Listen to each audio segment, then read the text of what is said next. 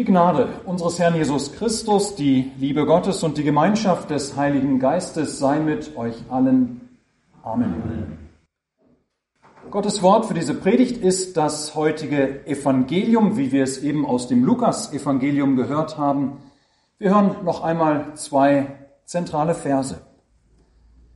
Jesus sprach zu seinen Jüngern, bittet, so wird euch gegeben. Suchet, so werdet ihr finden. Klopfet an, so wird euch aufgetan. Denn wer da bittet, der empfängt. Und wer da sucht, der findet. Und wer da anklopft, dem wird aufgetan. Amen.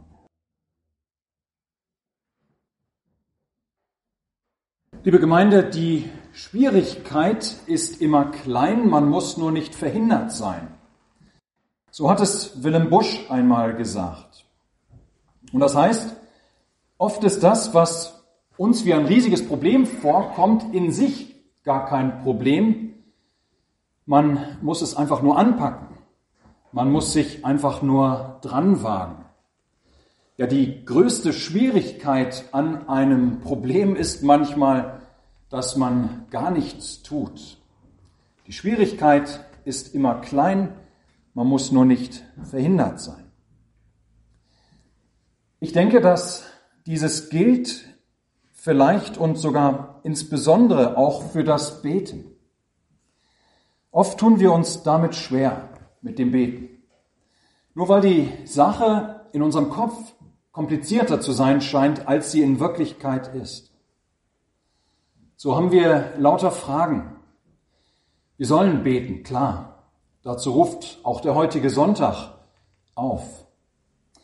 Aber wie bete ich denn nun richtig? Wofür bete ich? Mit welchen Worten? Sollte ich vorformulierte Gebete nutzen oder ist nur das freie Gebet ein richtiges Gebet?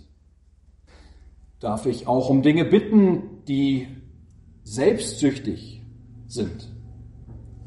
Wann habe ich genug für etwas gebetet? Ja, wie stark muss mein Glaube sein, damit Gott mein Gebet überhaupt erhört? Und auch diese Frage, bringt das Beten und speziell das Bittgebet denn überhaupt etwas? Ja, verschwende ich damit nicht eigentlich meine Zeit?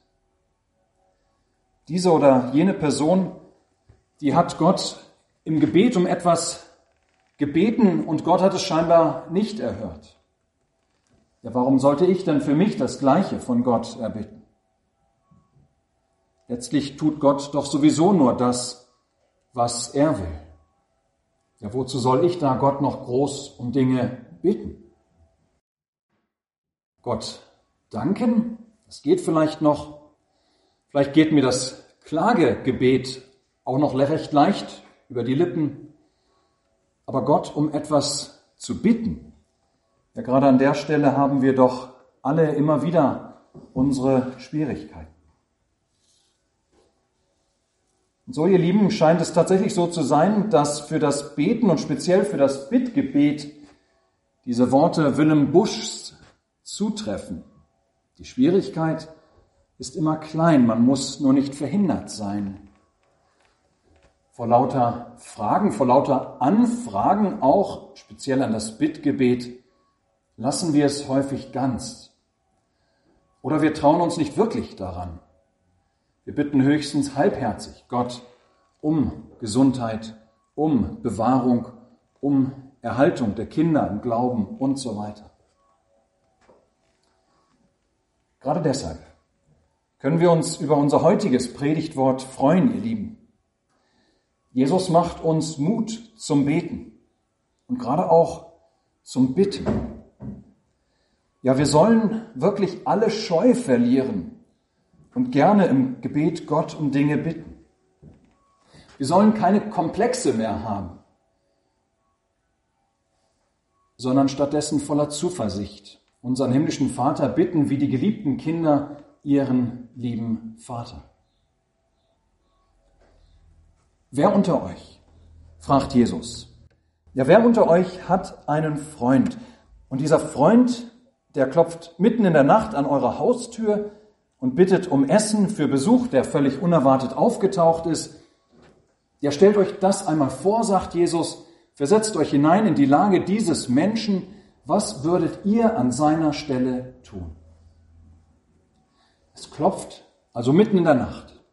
Es ist der Nachbar, der, wie es damals üblich war, nur genug Brot an dem Tag gebacken hatte für den Tag und jetzt, da plötzlich unerwartet Besuch vor der Tür steht, der nicht genug hat, um ihn ordentlich zu bewirten. Ja, stellt euch das einmal vor, sagt Jesus, was würdet ihr da tun, wenn ihr geweckt werdet?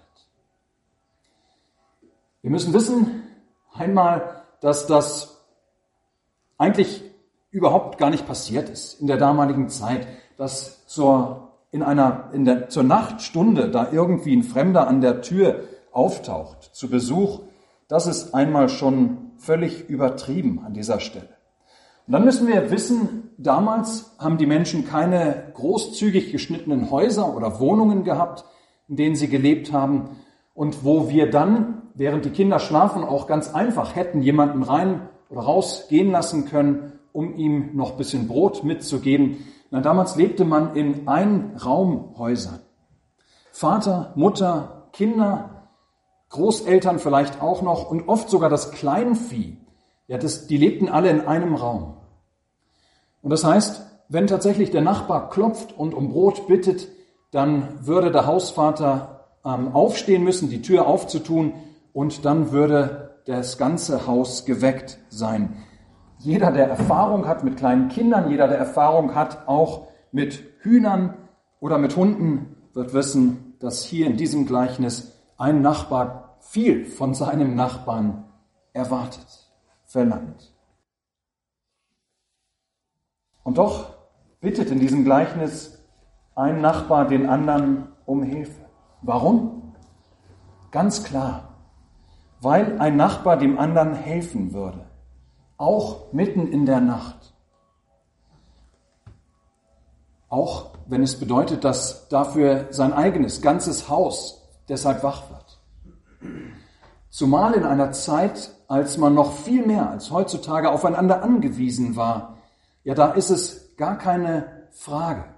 Da hätte der Nachbar die Bitte seines Freundes niemals ausgeschlagen.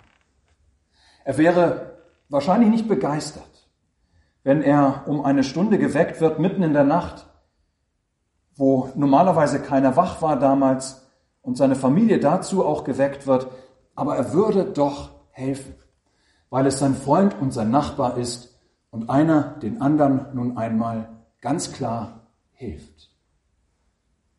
Ja, das will Jesus uns sagen. Es wäre undenkbar.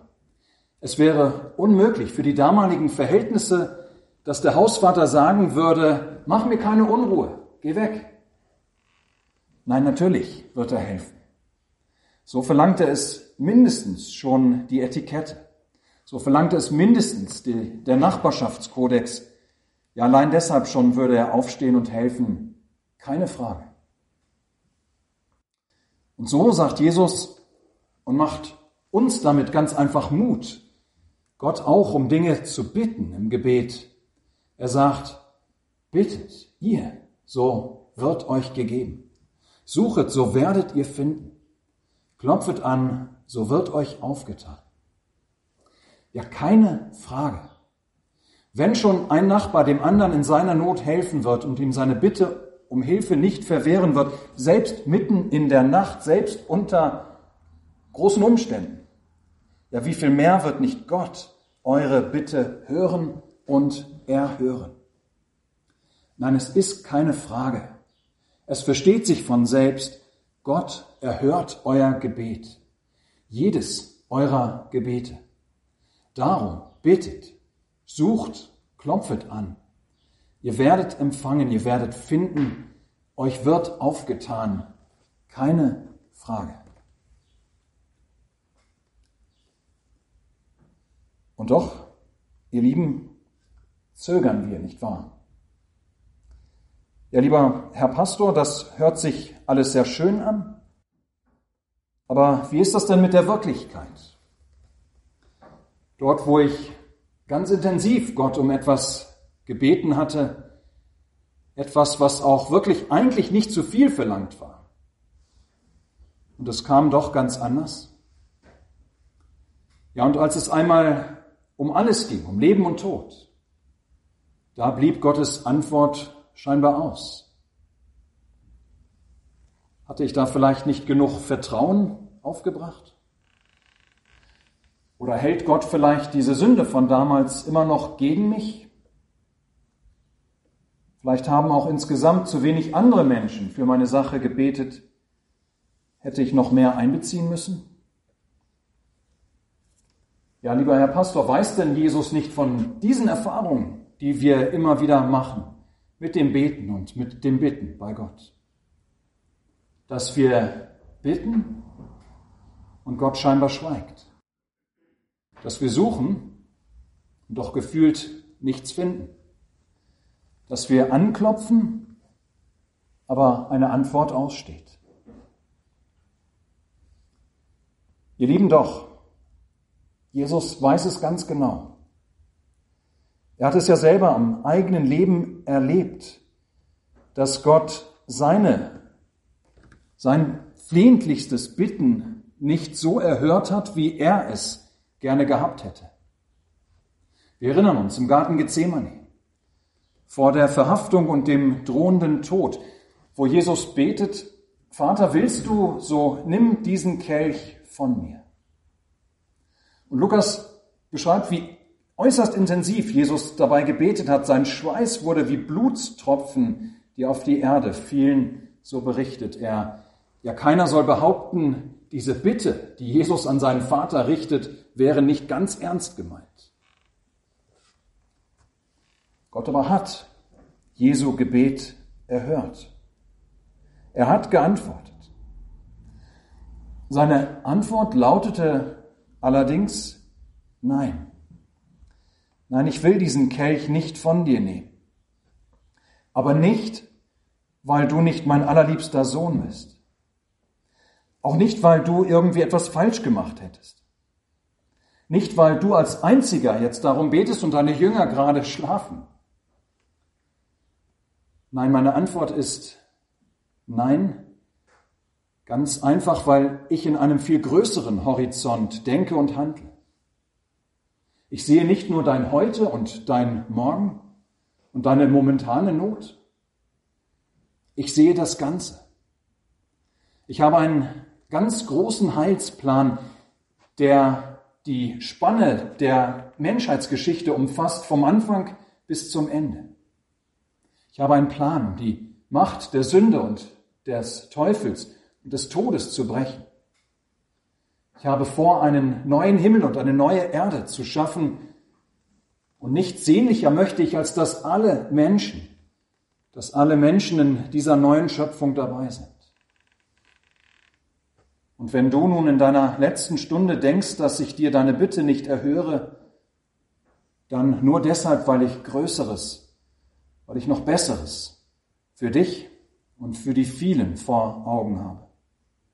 Vertraue mir, auch wenn es schwer für dich ist und du mühsam daran tragen musst. Vertraue mir. Ja, liebe Gemeinde, dass wir nicht immer verstehen können, dass wir nicht immer im Einzelnen nachvollziehen können, wie Gott unsere Gebete erhört, und wie er in unserer Welt und in unserem Leben handelt, ja Gott, oder dass Gott manchmal auch ganz anders gibt, als wir hofften.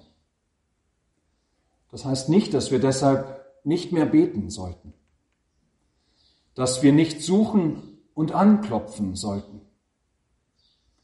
Dies heißt nicht, dass wir deshalb aufhören sollten, Gott zu bitten.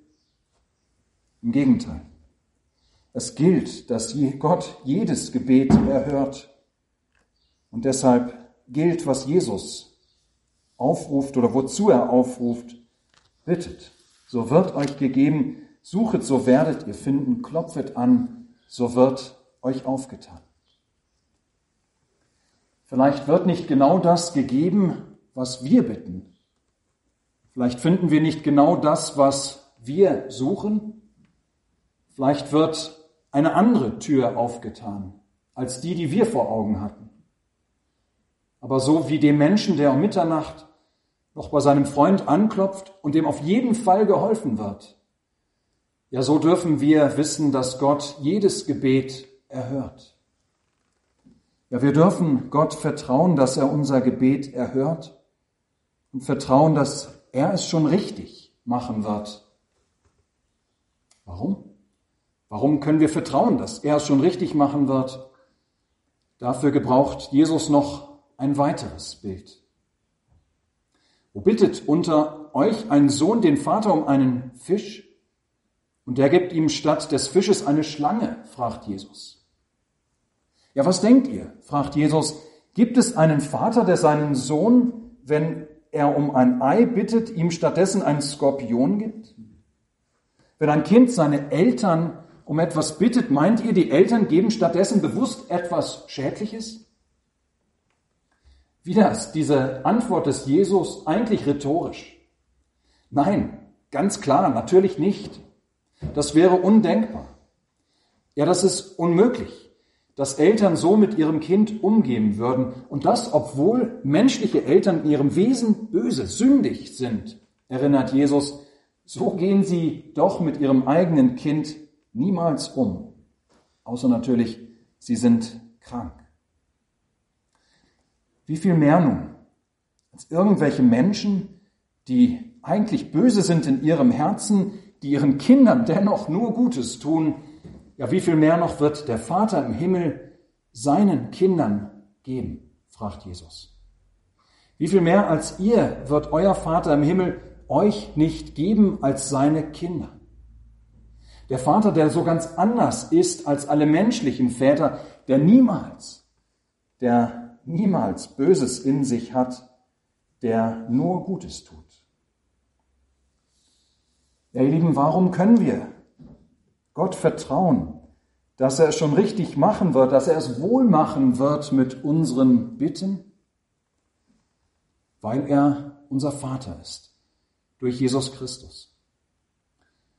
Unser Vater im Himmel, der so viel mehr ist als selbst der beste irdische Vater. So erinnert Jesus. Ja, weil er unser Vater ist der uns niemals hintergehen könnte, der uns niemals täuschen würde, der auch niemals ein Machtspiel mit uns irgendwie spielen würde, der wirklich nur das Beste für uns will. Und so, liebe Gemeinde, lassen wir uns heute von Jesus neuem Mut zum Gebet machen, und insbesondere auch zum Bittgebet. Denn Jesus führt uns vor Augen, dass Gott wirklich jedes unserer Gebete erhört. Wie ein Freund, ein Nachbar ganz selbstverständlich einem anderen Freund hilft, auch mitten in der Nacht. Und nicht nur das, Gott erhört sogar jedes unserer Gebete als unser Vater, der nur das Beste für uns will der himmlische Vater, der macht keine Fehler. Ja, lassen wir uns an diesem Bete-Sonntag wieder neu Mut zum Beten machen. Hören wir nicht auf, darauf zu vertrauen, dass unsere Gebete immer erhört werden. Von unserem Vater im Himmel. Und wenn wir nicht die richtigen Dinge beten, wenn wir um Falsches und Unvernünftiges bitten, wenn wir nicht den Blick haben, der so groß ist wie der von Gott, dann wird Gott schon ganz einfach Nein sagen. Oder er wird sagen, nimm lieber stattdessen dieses. Nur bittet. Ja, bittet einfach, sagt Jesus. Macht euch nicht allzu viele Gedanken über die Antworten. Ja, lasst euren himmlischen Vater sich um die Antworten kümmern. Er tut es gerne. Amen. Der Gott der Hoffnung aber erfülle euch mit aller Freude und Frieden im Glauben, dass ihr immer reicher werdet an Hoffnung durch die Kraft des Heiligen Geistes. Amen.